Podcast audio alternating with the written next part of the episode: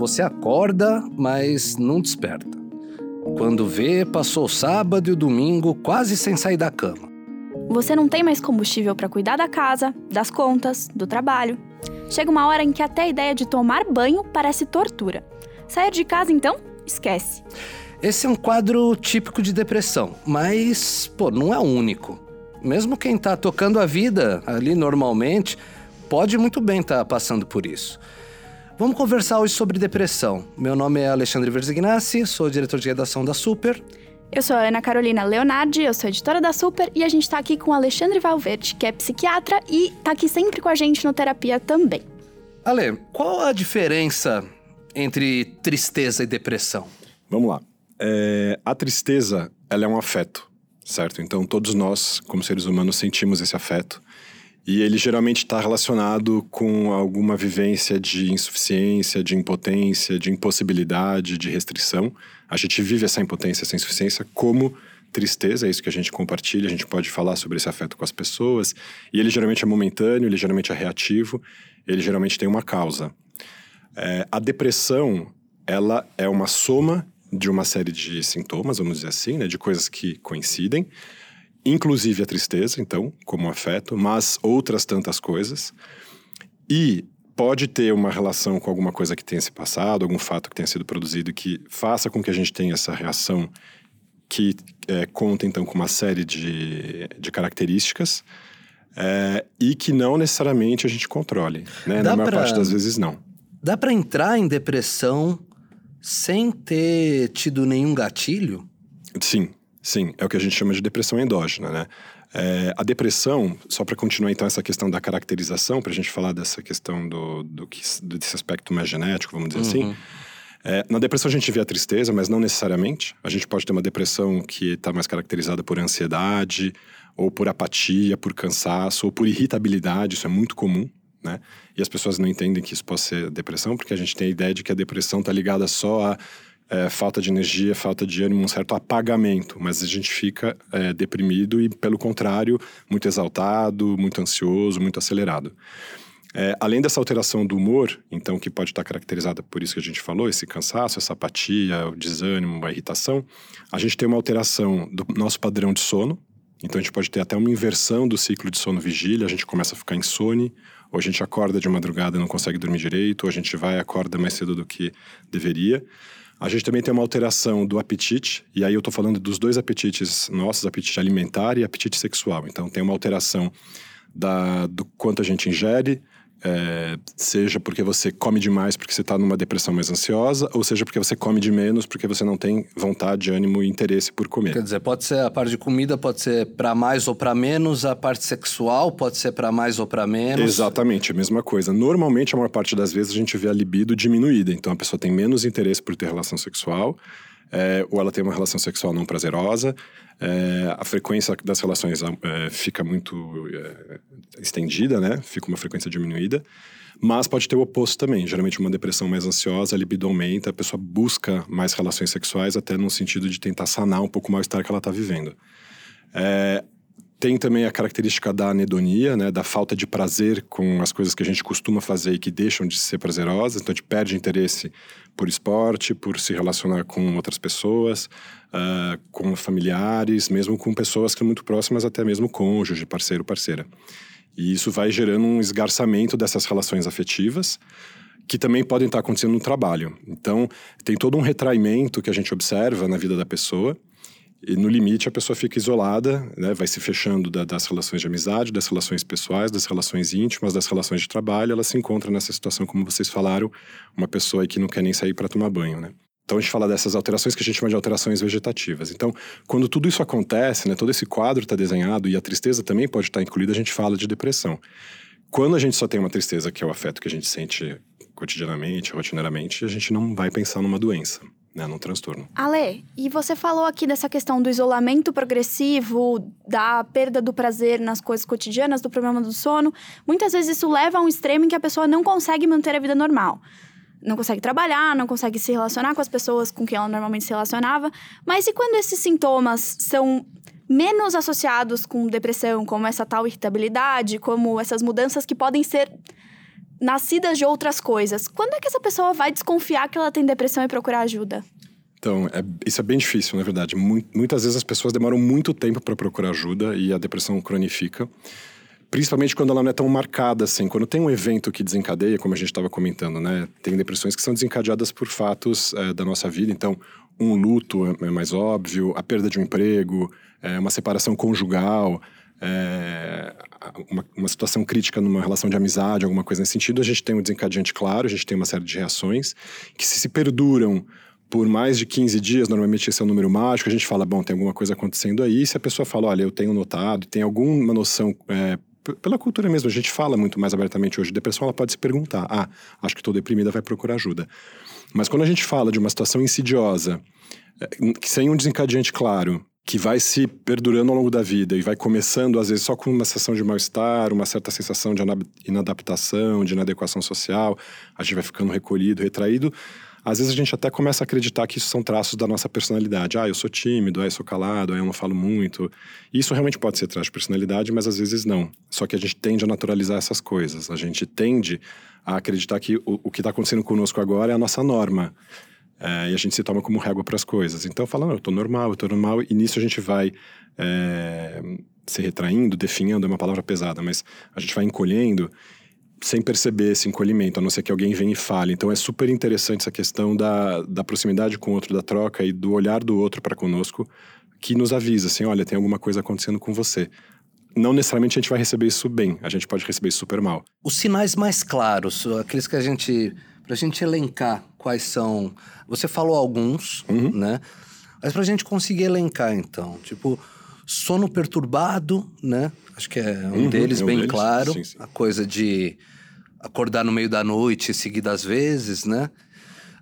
Mas a, o que mais que a gente tem de bastante típico que você consegue olhar para uma pessoa e falar não, não, isso aqui é um quadro de depressão, isso aqui é... é a gente não comentou ainda da questão toda cognitiva relacionada, né, à depressão, a questão da, da ideação autodepreciativa, então da questão da baixa autoestima, de uma sensação constante de culpa e de inadequação nas coisas que a gente faz. Então as pessoas podem falar para a gente, não, a gente tá, você está fazendo super bem o seu trabalho, você está conseguindo, você vai sempre achar defeito, você sempre vai achar que é insuficiente, você sempre vai acreditar que tem alguma coisa que a pessoa não está vendo e que no fim das contas você não fez bem o seu trabalho, você não é um, um bom amante, você não é um bom amigo, você não é um bom parceiro.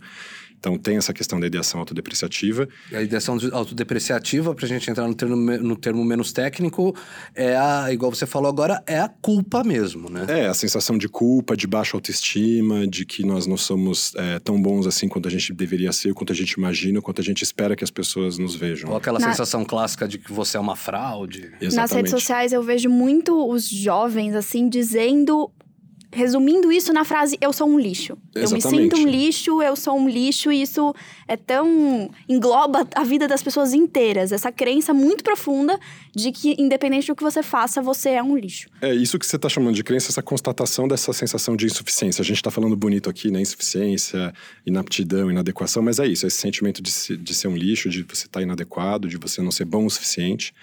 E isso pode derivar para uma situação mais grave, que acho que é o que mais preocupa na depressão. Além, obviamente, da desinserção social, né, de toda essa perda aí no mundo das relações é, íntimas, das relações afetivas, das relações de trabalho, que é a, o próprio desprezo para com a própria vida o que pode levar a uma ideação suicida, né? A tentativa de suicídio, quando a pessoa conclui que, bom, ela não tem, a vida dela não faz mais sentido, ela não tem mais interesse na vida, ela não tem nada mais que a segure é, e que a mantenha. Até, até queria fazer um outro programa inteiro sobre isso, mas aproveitando que, que você colocou, o que se passa pela cabeça de alguém que que está prestes a se suicidar, para quem, quem estuda isso vê aspectos em comum, né? É, vamos falar, da, vamos falar do suicídio então na depressão, porque tem a situação do suicídio que acontece por outras razões, às vezes econômicas, às vezes uma, uma situação contingencial que faz com que a pessoa se suicide. Entre em desespero. É, vamos pensar aqui em Salvador Allende, quando o palácio lá foi invadido no Chile, se matou, o Getúlio Vargas, sei lá como a gente pode contar essa história, porque é muito difícil a gente entender a dinâmica do que está acontecendo ali, porque é uma decisão tomada por um, um modo como as peças do tabuleiro estão dadas ali no claro, jogo de xadrez. Claro, sem né? dúvida. Agora, na depressão, é, o que a gente observa é isso, é uma tonalidade afetiva muito depressiva mesmo, que cursa muito com essa questão que a gente está chamando da autodepreciação, então de se sentir um lixo, de se sentir inadequado, de se sentir diminuído. É, junto com um certo desinteresse pela vida, eu acho que o que fica mais evidente, assim, mais claro, e que acho que faz parte de toda a dinâmica depressiva, é uma amputação do futuro. Então, na depressão, que a gente observa, né? Os sonhos, aquilo para qual a gente se projeta na nossa vida, que é o nosso futuro, fica retraído, fica diminuído, vamos dizer, amputado.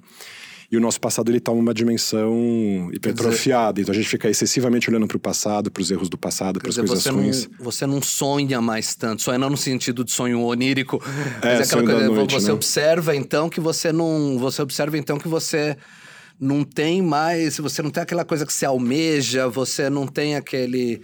É, é isso. Você o tem um passado horizonte, cresce e o futuro diminui, né? Tá? É, exatamente, exatamente. O nosso horizonte ele se retrai, né? Ele se, ele se aproxima de um jeito é, sem perspectiva e aí a pessoa conclui, bom, para uma vida sem perspectiva assim, eu prefiro abreviá-la logo e parar de sofrer o que É. eu tenho sofrido aqui.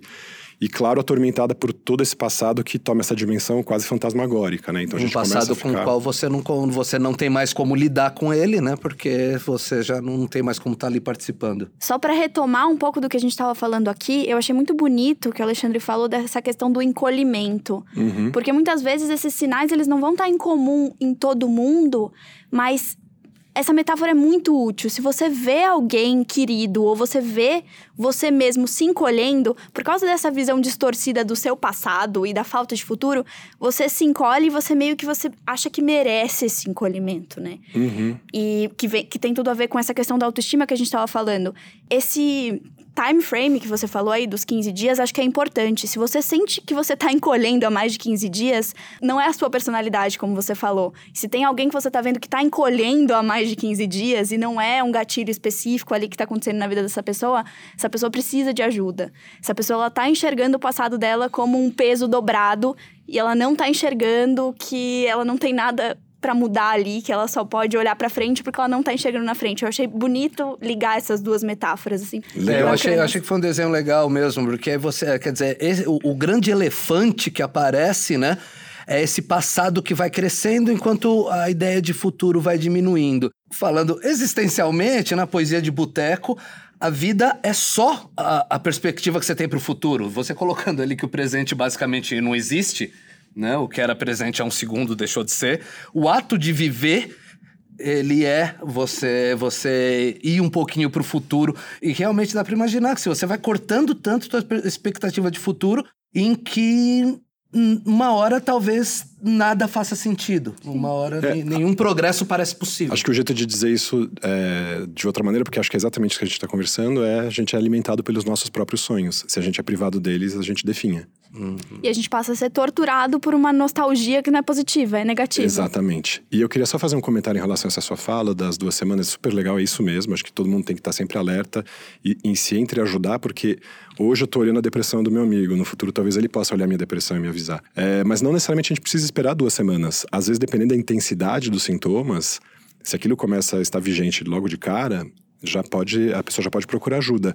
E eu quero dizer aqui o quê? Ideação suicida, pensamentos muito intensos de menos-valia, né, nesse sentido, essa questão autodepreciativa toda. Ou a necessidade, talvez, de se eh, machucar, né, de se auto-infligir alguma punição por conta do mal-estar, que é muito comum na adolescência, principalmente. E, claro, a gente ainda não tocou nesse assunto, né, mas para as depressões que são mais graves que elas tomam um aspecto que a gente chama de psicótico, quando a pessoa começa também, além desses sintomas que a gente descreveu, a apresentar alucinações que Perder sejam contato com a realidade. Exatamente, começa a ouvir, ouvir vozes, ver coisas que outras pessoas não estão compartilhando ali. Isso é sinal de gravidade que, se acontece é, em alguma situação, é, claramente ela tem que ir ao médico ser avaliada. Sim, independente dos 15 dias nesse caso. Exatamente, porque, por exemplo, a gente começou aqui a falar dessa questão da, da depressão endógena ou não, né? A depressão, ela pode ser primária, ela pode ser reativa, ela pode ser secundária. Então, assim, uma depressão primária, essa mais genética mesmo, vamos dizer assim, que a pessoa tem aquela carga genética que ela herdou da família. Então, a gente vai ver na história da família dela, tem avô, avó, tio, primo, bisavô com história de depressão, suicídio, internação psiquiátrica. E ela tem aquela carga genética, ela está mais predisposta a se confrontar com situações estressoras e desenvolver um quadro é, hiperreativo nesse sentido, com toda essa miríade de sintomas, né? com toda essa, essa ordem de sintomas que se manifesta. A gente tem as depressões reativas, então, que são as relacionadas a esses eventos da vida, que os maiores a gente sempre identifica como separação conjugal, morte de pessoa próxima, às vezes mudança, né, de mudança de casa é uma das coisas que mais estressa as pessoas. A gente é bom de falar casa, sobre país, isso. emprego. Exatamente. E desemprego, né? Acho que é isso, assim, os principais fatores estressores da vida, assim. E, e as depressões secundárias, elas são, então como o próprio nome diz, elas vêm em decorrência de algum outro problema de ordem clínica. Então, a pessoa está com hipotiroidismo, a tiroide dela está funcionando pouco. Às vezes a primeira manifestação de hipotireoidismo é uma alteração do humor. A pessoa vai ficando apática, cansada, começa a engordar e tal. Ah, isso é depressão? Não necessariamente.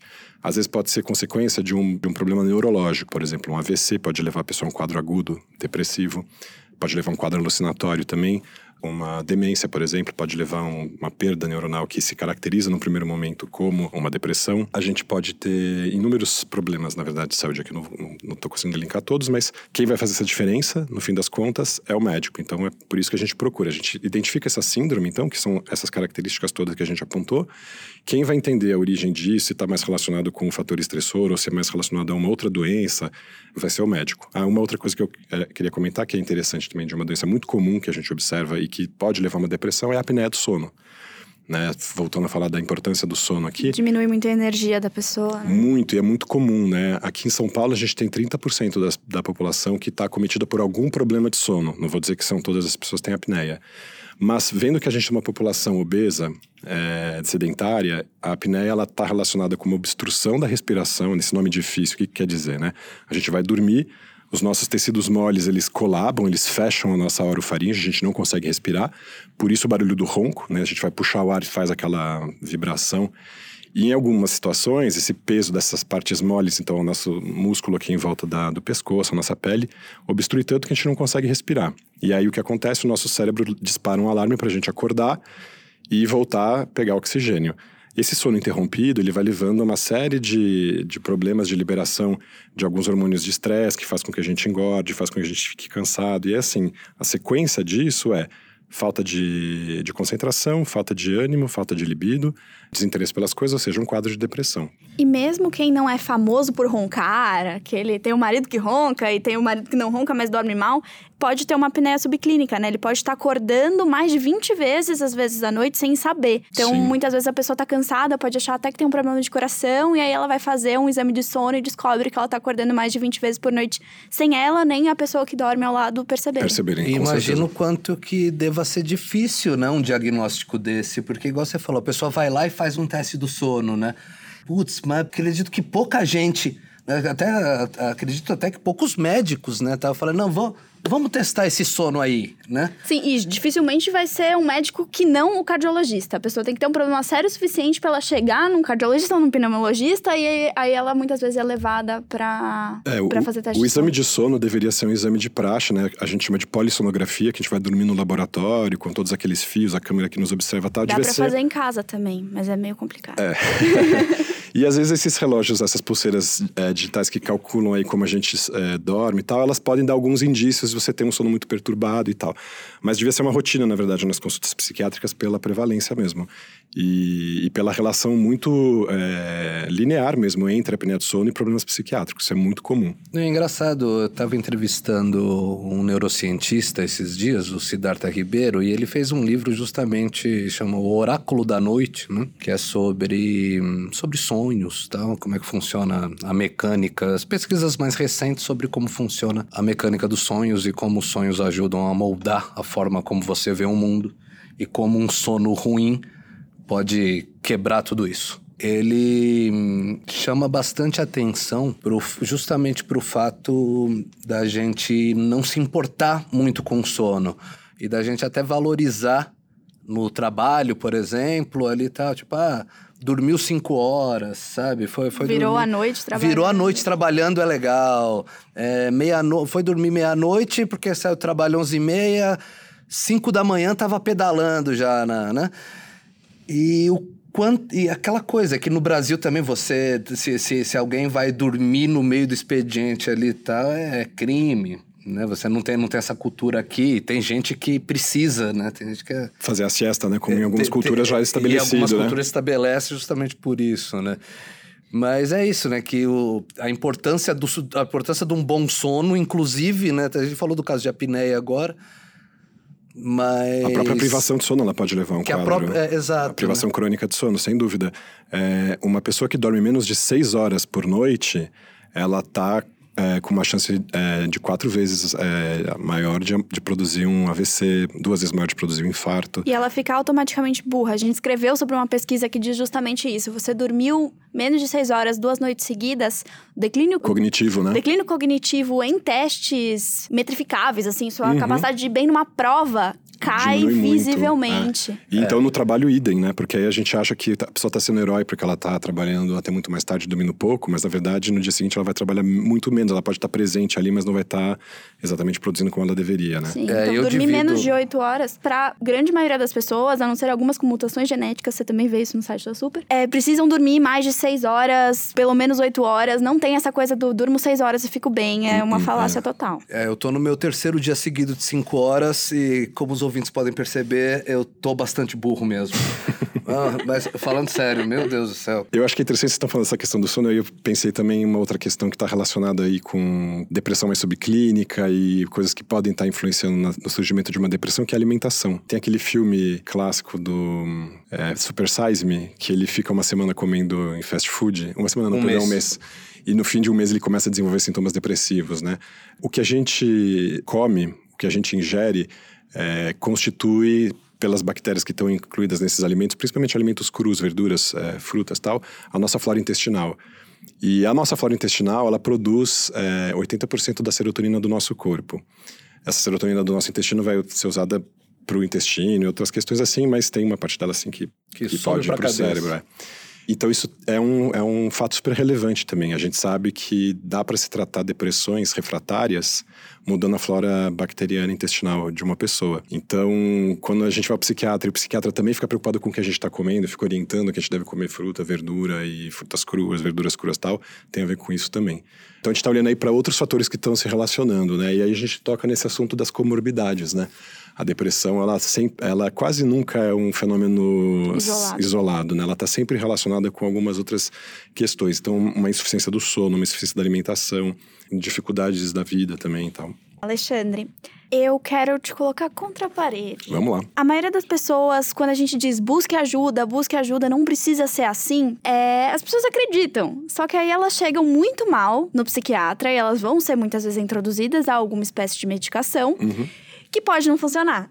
E aí, a pessoa, eu acho que o momento em que você testa a primeira medicação e não acerta direto a dose, ou não acerta a medicação em si, eu vejo, assim, não, não é uma coisa de estudos, mas eu vejo ao meu redor as pessoas reforçando a crença de que elas são assim. Que não é um problema que pode ser solucionado, porque elas foram no médico e demorou, às vezes, meses, mais de seis meses, para elas encontrarem alguma espécie de alívio. E quando você não tem perspectiva de futuro, como na depressão, como o psiquiatra consegue passar uma tranquilidade pro paciente, porque ele não tem. Você diz pra ele, vai demorar 15 dias pra funcionar essa, passa 15 dias não funciona. Essa pessoa fala, não vai dar. Eu vou viver assim o resto da minha vida ou eu não vou viver. Super legal essa sua pergunta, porque ela tem a ver com muitas coisas, né? Então, o que significa essa resposta que, que cada pessoa tem às medicações, né? E o tempo que isso pode levar. Realmente pode levar, eu não diria nem meses, às vezes pode levar anos para a gente acertar um esquema terapêutico de uma pessoa. É, o que, que influencia a resposta é, é, ao, ao tratamento, né? Aos medicamentos? Então, o medicamento em si, ou seja, se a pessoa é sensível a esse medicamento e se ela consegue reagir a ele. É, como o organismo dela metaboliza esse medicamento, como ele elimina esse medicamento. Toda vez que a gente toma um remédio, a primeira coisa que ele faz é passar pelo fígado. A gente toma, vai para o estômago, do estômago passa pelo fígado, ali 80% do remédio vai embora. Depois entra uma parte na circulação. Por que, que demora 15 dias para começar a fazer efeito? Porque a gente tem que acumular essa medicação que ela vai se distribuir por todos os tecidos do corpo. Então você vai ter remédio desde a ponta do teu pé até dentro do teu cérebro. E isso demora 15 dias para acontecer. E no cérebro especificamente é mais difícil. É mais fácil você tomar um anti-inflamatório que vai chegar no seu músculo que no cérebro, porque o cérebro tem uma barreira. Exatamente, são as meninges, né? Tem a barreira hematoencefálica que a gente fala, que separa o cérebro do sangue, porque é um mecanismo natural. A gente precisa ter essa proteção, porque se a gente comesse uma fruta que tivesse algum veneno e esse veneno fosse para o nosso cérebro, a gente poderia morrer. Então tem que ter essas barreiras mesmo. Algumas pessoas têm, inclusive, proteínas que dificultam a entrada de medicações e outras substâncias, que evolutivamente falando são interessantes porque é, é isso que eu falei. A pessoa podia ser picada por algum bicho que tem uma, um veneno neurotóxico e ela sobreviveria a isso. Só que agora, como ela, tá, ela viveu, os parentes dela fizeram ela viver, hoje ela está aqui ela talvez não vai ser picada por uma cobra, mas se ela for tomar um antidepressivo o dia que ela ficar deprimida, ela vai ter bastante mais dificuldade para reagir à medicação. Então, tem essa barreira, tem o metabolismo, tem o próprio efeito da medicação. Então, essas três coisas conjugadas já dificultam bem a resposta. A outra questão é se a pessoa consegue aceitar o remédio, porque uma coisa é que o remédio pode ter um efeito bacana para ela. É, geralmente, a dosagem do remédio tem muito mais a ver com a, o metabolismo, então o quanto a pessoa elimina daquele remédio com exatamente o problema. Então, às vezes tem uma depressão muito grave que melhora com um comprimido de fluoxetina, por exemplo. E às vezes tem uma depressão crônica, leve, um mau humor crônico, que você precisa dar três remédios diferentes para a pessoa melhorar. Então, isso não é matemática, não é... medicina não tem nada linear, tudo é complexo. E você tem a questão dos efeitos colaterais, que também às vezes pode impedir o uso de uma medicação. Acho que o mais comum dos efeitos colaterais é, para a depressão, porque a maior parte dos, me dos medicamentos antidepressivos eles aumentam a serotonina, é o quê? Aumento do apetite e alteração da libido. Né? São os nossos dois apetites que ficam alterados. Então, bom, aumento do apetite geralmente as pessoas levam muito mal e realmente não é muito interessante mesmo, porque aí você começa a ganhar peso e isso vai te levar a outros problemas. E a alteração da libido, que é super comum, é, é, muito mais comum, talvez, até do que as pessoas reconheçam e do que os próprios colegas perguntem e as pessoas comentem com os colegas. Né? Eu tô falando dos psiquiatras na consulta. É, eu tenho, por exemplo, falando de um caso, né, para ilustrar aqui, de uma paciente minha que chegou no consultório falando que estava tomando um medicamento e ela falou: Não, eu reagi super bem a esse medicamento e tal, mas eu tô com uma outra questão agora, me separei. É, e eu não tô me sentindo muito bem com isso e tal. Eu falei, bom, mas a senhora reagiu realmente bem à medicação que a senhora tá tomando? Eu tô. Reagi. Falei, tá, mas a senhora não teve nenhum problema de libido com o remédio? Ela parou, começou a pensar, ela ficou um minuto em silêncio. Aí ela voltou e falou assim: Eu vim para cá para conversar sobre a minha separação conjugal. E eu acabei de perceber que ela aconteceu por causa do remédio porque ela ficou sem comentar com o antigo psiquiatra dela que ela estava com a libido diminuída. Ela, eles seguraram essa situação quatro anos no casamento, até uma hora que ficou insustentável, e ela se deu conta de que foi essa dificuldade de comunicação e esse não manejo do efeito colateral que levou à derrocada da relação dela. Então você imagina, a gente acaba criando um problema é, não, tô aqui querendo satanizar os medicamentos, não, mas acho que assim, é por isso que é importante a consulta, é por isso que é importante ter esse diálogo franco com o psiquiatra e perceber os efeitos colaterais para poder evitar esse tipo de, de, desdobramento, né, que é super grave. Né? Mas o que ainda me preocupa é que eu tenho a impressão de que talvez os psiquiatras não estejam totalmente preparados para o desespero do paciente da troca da medicação, do não sucesso da medicação. Sim, ah, então vamos lá, desculpa, eu acabei abrindo aqui uns parênteses, esqueci de tocar nesse assunto. É a gente tem que falar para a pessoa mesmo que isso vai demorar, que isso pode demorar. Cada vez que a gente introduz um medicamento novo, a gente tem que observar por pelo menos um mês a dois meses. E às vezes a gente tem que ir aumentando a dose para verificar se não é uma questão de dose. Então, o mesmo remédio, você pode demorar quatro meses, às vezes, para observar se ele é eficaz ou não, para você suspender ou insistir nele. E aí, imagina se a gente tem que fazer uma associação. É, o que significa a associação das medicações? A gente acabou aqui de falar de serotonina, né? É, em relação aos neurotransmissores, então aos nossos hormônios cerebrais, a gente tem três hormônios principais que estão relacionados com a depressão. Então, que é a serotonina, a dopamina e a noradrenalina. Então, para cada manifestação da nossa depressão, assim, se é uma depressão mais apática, com mais dificuldade de concentração, com diminuição da libido, com é, aumento do apetite, tudo, eu estou pensando numa depressão aí que tem mais a ver com a dopamina. Então eu tenho que dar uma medicação que aumenta a dopamina. Se eu estou pensando na, nos, é, nos sintomas de tristeza, ansiedade, é, ideação autodepreciativa, essa questão toda, a gente está falando mais de serotonina. Então, se eu tiver uma depressão com essas, esses aspectos múltiplos aqui, eu, talvez eu tenha que associar um remédio. E aí eu tento, por uma questão de, de estatística mesmo, começo com um aumento da serotonina, porque aí eu, eu, vejo se a pessoa tem uma resposta. Se ela não tiver, eu começo a associar os remédios. E aí a gente vai, cada vez que a gente entra com uma medicação, a mesma dinâmica a menor dosagem possível para tentar buscar o efeito, ver se a gente consegue contrabalancear os efeitos colaterais, vai aumentando a dose. Então, todos esses testes, essas associações, pode demorar muito, pode ser muito custoso. Eu tenho casos de pacientes que demoraram dois anos e meio para encontrar a medicação e que agora tomam cinco remédios diferentes, todos em doses pequenas, mas que se a gente tira algum deles, faz muita diferença. Então, até a gente encontrar esse equilíbrio, foi um tempo árduo aí, e que a pessoa tinha essa noção, ela já sabia que ela estava melhorando, mas ela não tinha atingido o ápice da melhora dela, e a gente foi trabalhando essa questão dessa paciência. Hoje existe um exame que é bem complexo, que é um exame que a gente chama de psicofarmacogenética. O que, que a gente faz com esse exame? A gente examina tanto a resposta que a pessoa pode ter à medicação, de acordo com alguns genes que a gente sabe que está relacionado com a sensibilidade à medicação, quanto o modo como a pessoa vai metabolizar essa medicação. E com isso, a gente consegue entender se a pessoa é uma metabolizadora rápida de um remédio, significa o quê? Que ela elimina muito rápido.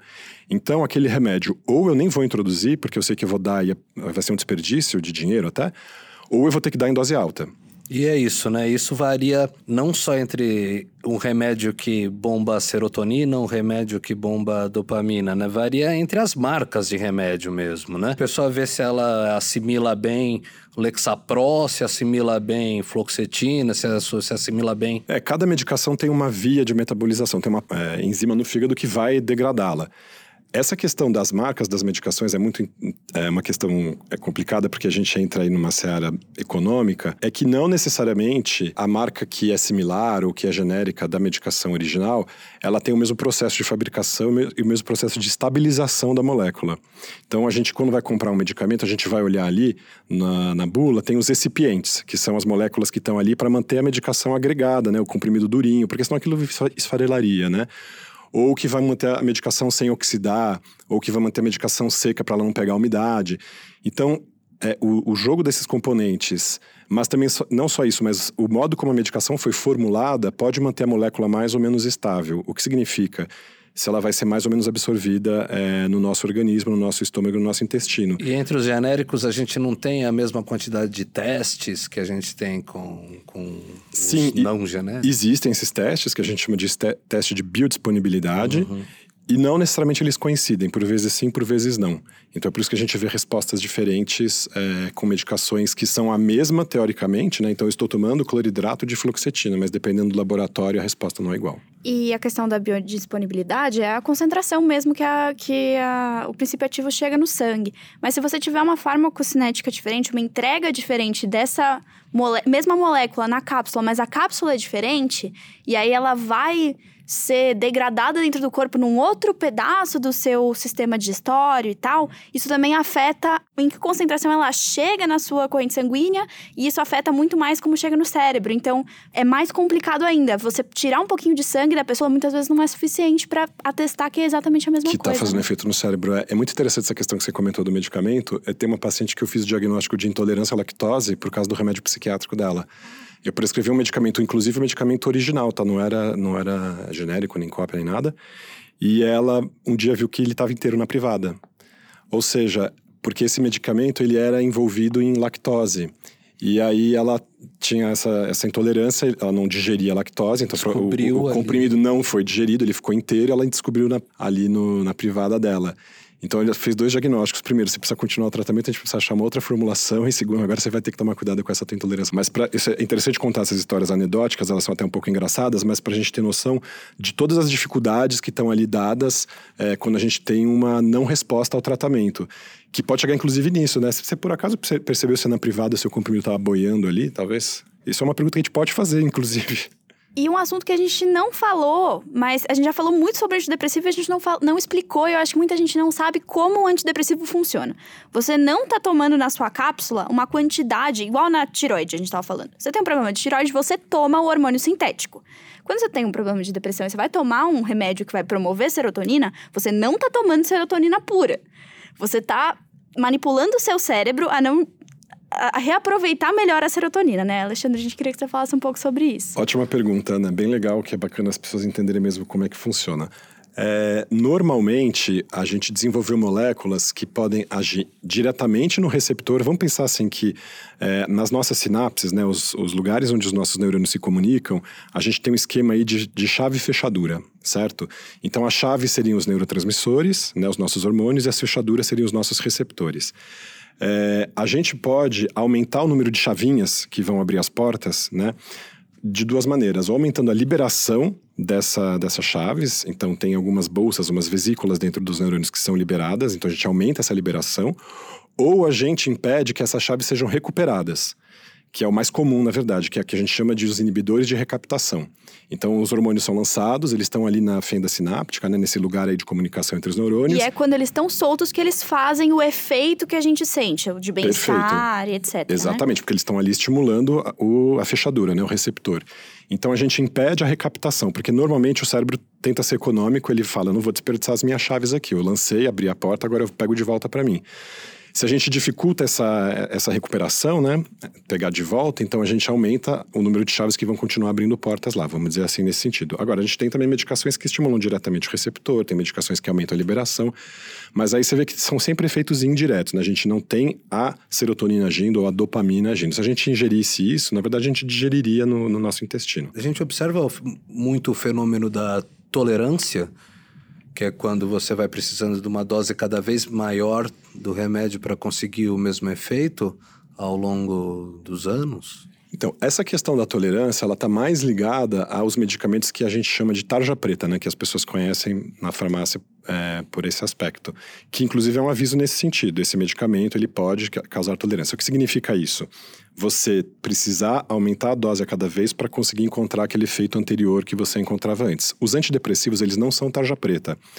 É, os tarja preta são os ansiolíticos. A gente pode usar um ansiolítico na depressão? Pode. É, se a pessoa tiver com uma depressão ansiosa, tendo crise de pânico, muita angústia, no começo do tratamento. Mas nem é bom ficar tomando é, ansiolítico. Quando eu falo ansiolítico, a gente está falando aqui do Rivotril, do é, Bromazepam, Frontal, Ocadil, uma série de medicações. É, eles, eles inclusive, de, dependendo do uso crônico, eles podem gerar sintomas depressivos, eles podem desencadear depressões. Então, é por isso que esse tipo de medicação não é feita para usar muito tempo. E agora, os antidepressivos, é, quando eles param de fazer efeito e tudo, bom, talvez a depressão da pessoa esteja tomando um outro aspecto. Então, no começo ela estava só relacionada, eu estou falando quimicamente, tá?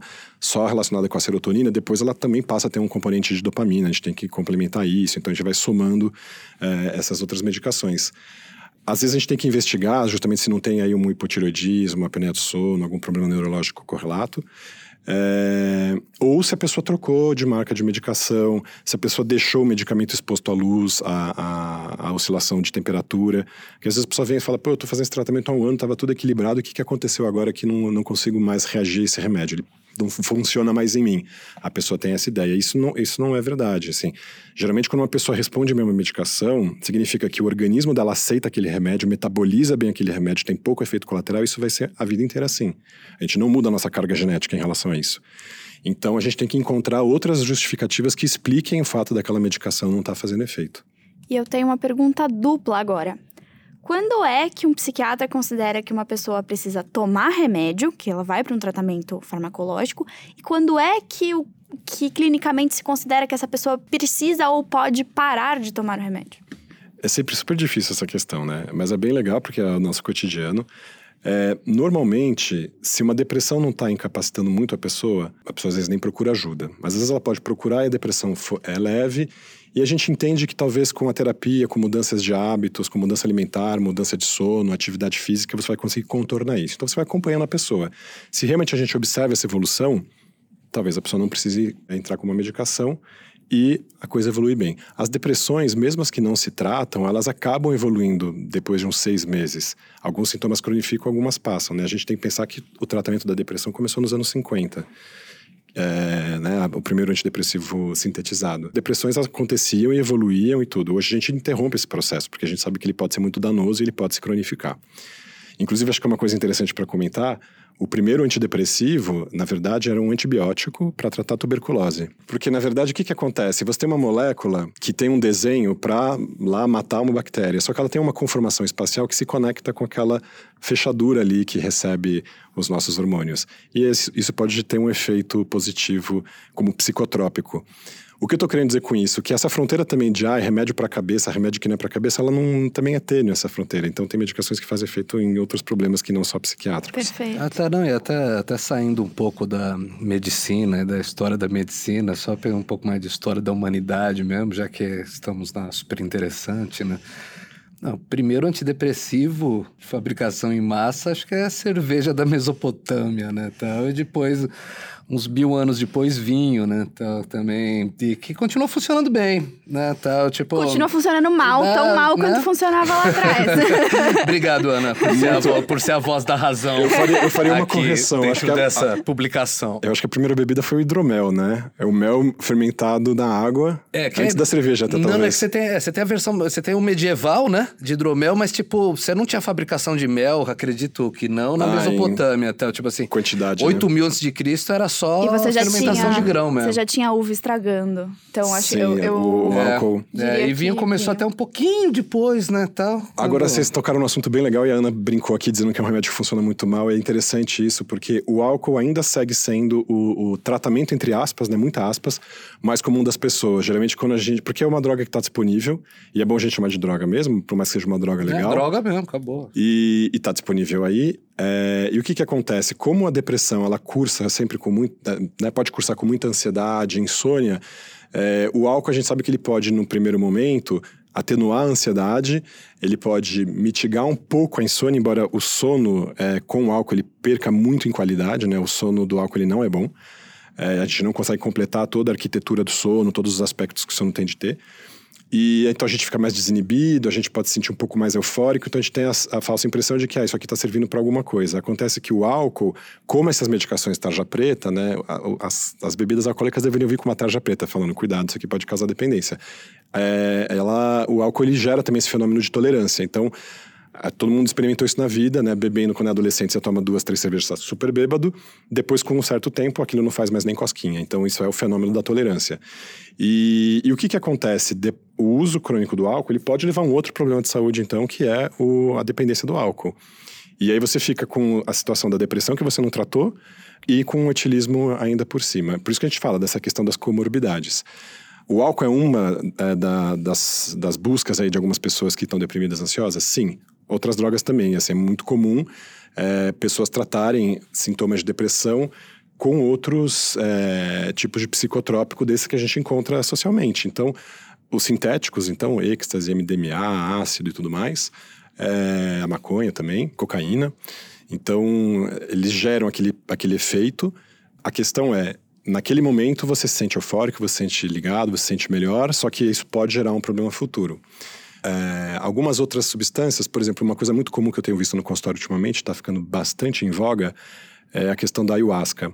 Por que, que os rituais da- de consumo de ayahuasca é, são feitos a cada 15 dias? Porque ela tem, dentre todos os componentes dela, um antidepressivo DMT. que tem um efeito que dura 15 dias.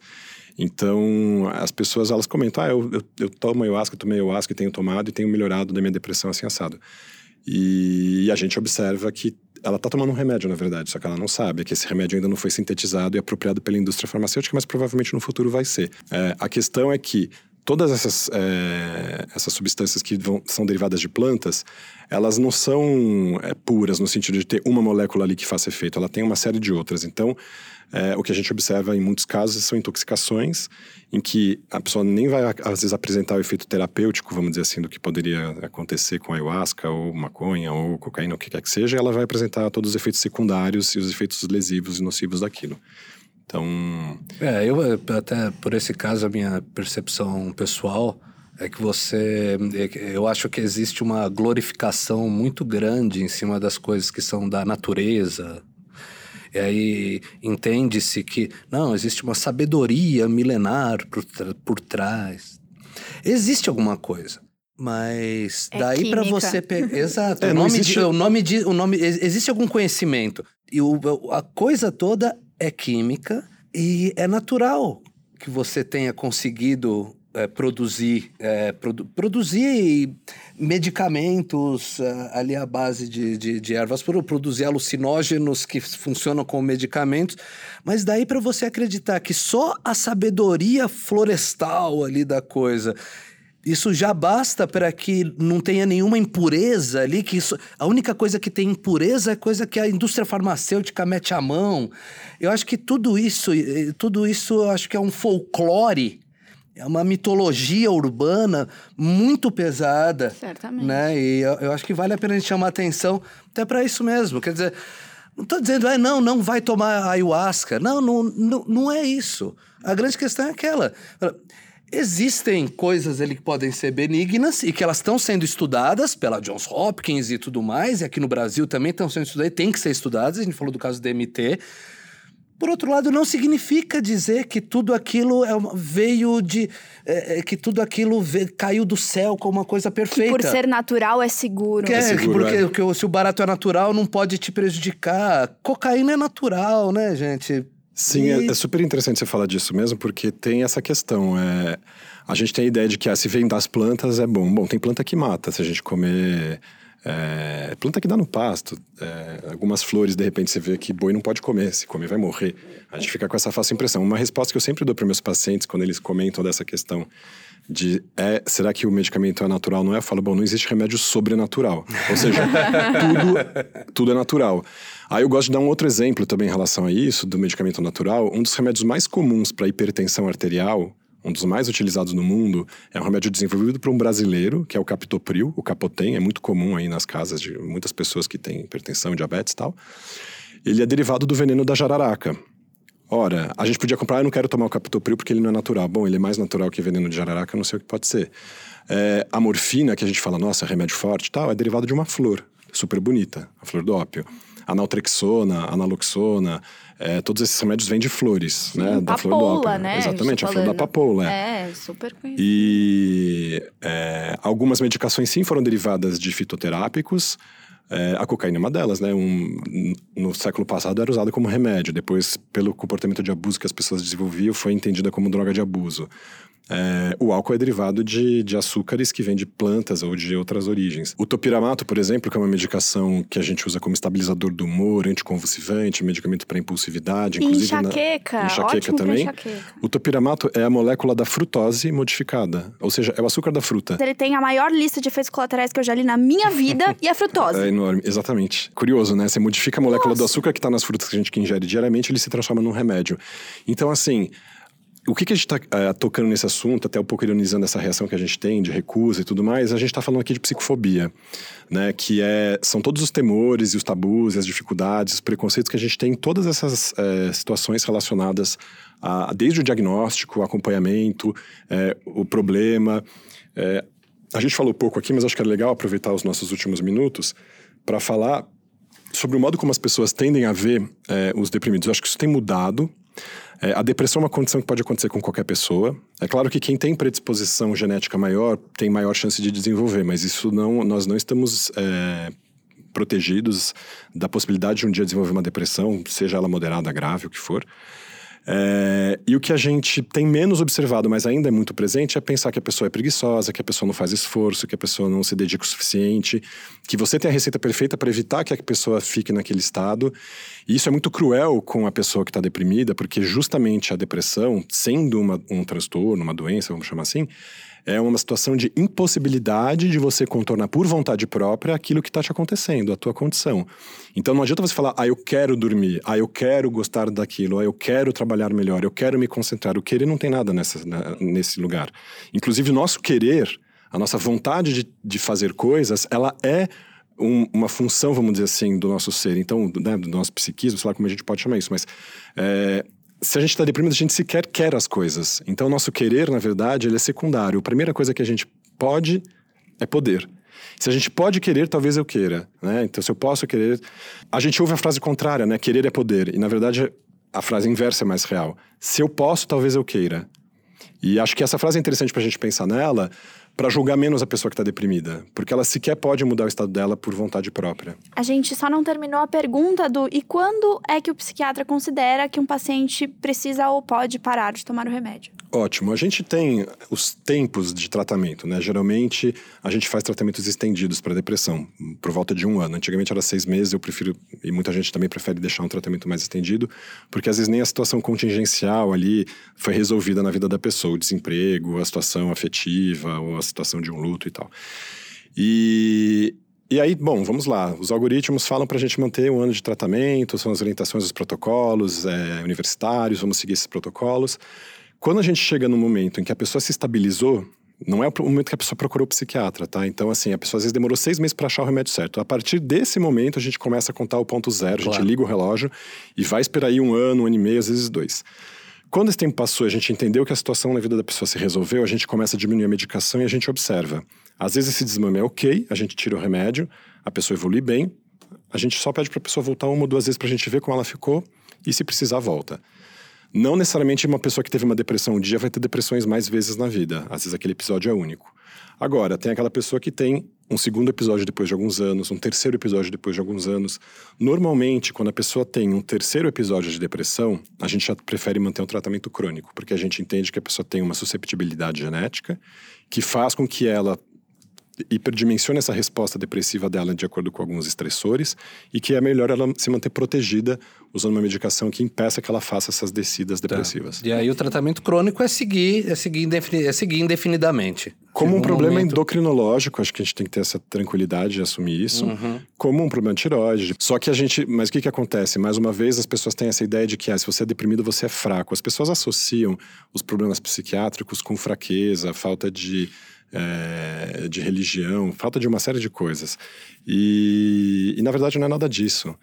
Primeiro porque não existe pessoa que não seja, que não tenha alguma, algum grau de alguma manifestação de algum problema psiquiátrico. Então, todos nós estamos acometidos por alguma coisa. Se isso é sindrômico e merece diagnóstico, são outros 500. Por isso que é bom a gente ir ao psiquiatra. Mas o que eu quero dizer com isso é: ninguém é melhor que ninguém, ninguém tem que ficar julgando ninguém. É, e ninguém tem que ficar classificando as pessoas que sofrem de problemas psiquiátricos como se elas fossem subhumanas, menos, é, menos é, dignas de respeito do que uma pessoa que não é doente, até porque isso não existe. E só para complementar essa questão de tratar com ou sem medicamento, e uma coisa que me lembrou quando a gente estava falando da questão dos rituais e do, do ayahuasca, etc.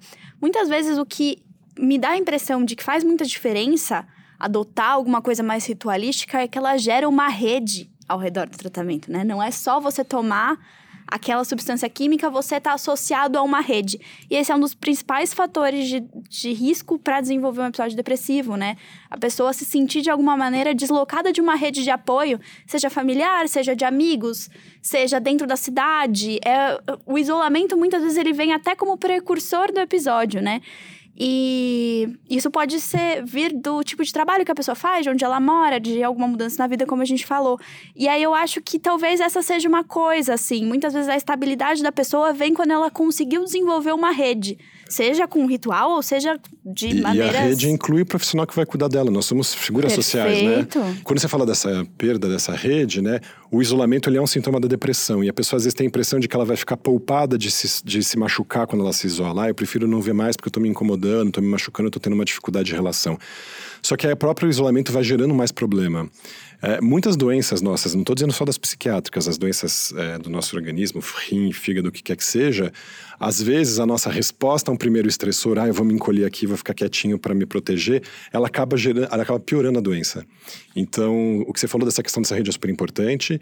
Muitas vezes, após uma depressão, a vida da pessoa dá um salto, porque ela restabelece uma nova rede, ela cria novas conexões. Porque ela pode, que nem você estava falando, ela gera de novo a capacidade de se conectar uhum. e de até se expor a os possíveis riscos de se reconectar, e ela passa a querer isso, e isso leva a um ciclo virtuoso, né? É engraçado como a formação das redes, ela, a gente tem, tem nesse caso dos alucinógenos ritualísticos, você tem também para cura de dependência, né?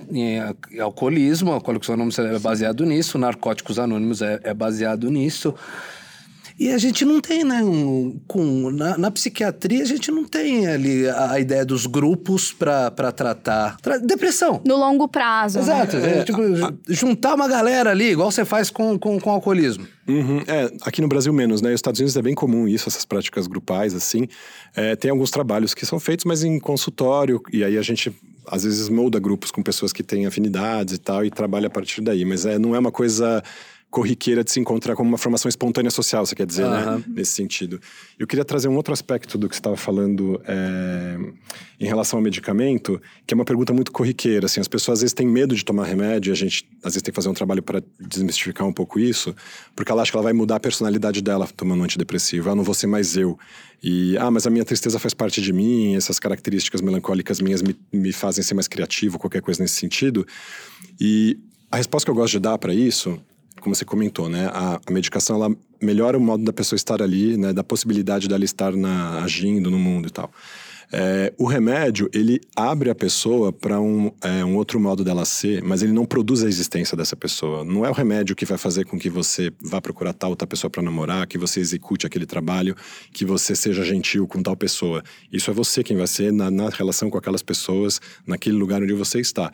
Mas ela vai te permitir estar tá num modo de abertura em que essa, essa complexidade ela possa se dar fora de, uma, de um condicionamento negativo que acaba acontecendo na depressão, onde todas as relações ficar pautadas por aquele amargor, por aquela tristeza. Peso, né? Pelo, pelo pesar. Então, assim, quando a gente estava me perguntando o que, qual que é o critério que a gente usa em psiquiatria, ele é objetivo? Claro que ele é. Ele também tem um lado que é um, um, um, sentimento que a gente tem, uma, uma apreensão, um aspecto subjetivo, eu não gosto dessa palavra, mas bom, é, que significa o quê? O quanto a pessoa não está livre e o quanto ela está aprisionada, refém daquela condição dela. Só então vamos fazer o seguinte: no próximo programa a gente entra a fundo nesse assunto, né? A gente entra a fundo na, a fundo na psicofobia, né? Que é esse esse medo, né, tal de, de, se medicar, e às vezes não só de se medicar, até de procurar tratamento, nem que é, de procurar tra tratamento puramente psicológico, tudo isso. Depois vamos conversar sobre isso no próximo programa. Para encerrar aqui, Ale, você tem alguma indicação de um filme ou uma série que fale sobre o que a gente conversou aqui? Sobre depressão e afins? Vamos lá, vou dar dica de um filme, é, As Horas, que conta a história de Em Três Tempos, aí, uma das histórias da Virginia Woolf, que foi uma escritora inglesa que sofreu de depressão grave.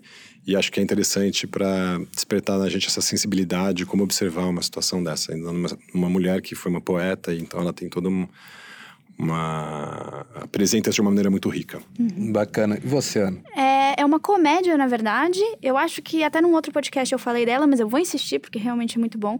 Se chama Please Like Me, é uma série de comédia australiana que tem na Netflix.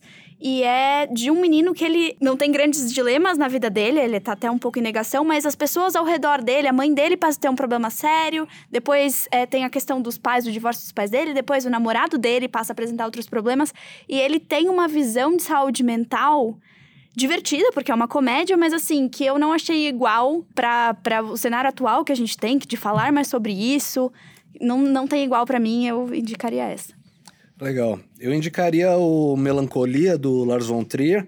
Nem acho o Lars von Trier um gênio, tanto assim, igual tanta gente acha. Mas o Melancolia ele é interessante. Ele é dois filmes em um. E ele mesmo não sabia bem o que fazer com aquilo, acabou fazendo dois filmes juntou num só. Mas é interessante, porque a primeira metade do filme é sobre uma mulher lidando com depressão. Numa festa de família, se eu não me engano, alguma coisa. Mas é isso, é sobre como ela lida com depressão. Então, vale muito a pena ver. É muito original a forma como mostra. E a segunda metade do filme, não tem spoiler nenhum, porque isso é premissa. Um planeta vai se chocar com a Terra e a, a humanidade está esperando esse momento. Até que uma hora fica claro que o planeta, o planetão vai bater aqui mesmo e ferrou geral. E ele conversa um pouco ali tal com, a, com aquilo que a gente falou bem no comecinho desse podcast, que é o de você não ter nenhuma perspectiva de futuro. Tá vindo um negócio no céu. Ele trata um pouco de como se reage a isso e é super, super bonito. Então a gente fica por aqui. Obrigado, Ale. Obrigado, Ana. Dá um tchauzinho, pessoal. Tchau, tchau. Até o próximo Terapia. Eu agradeço a participação mais uma vez. Um grande abraço para os nossos ouvintes.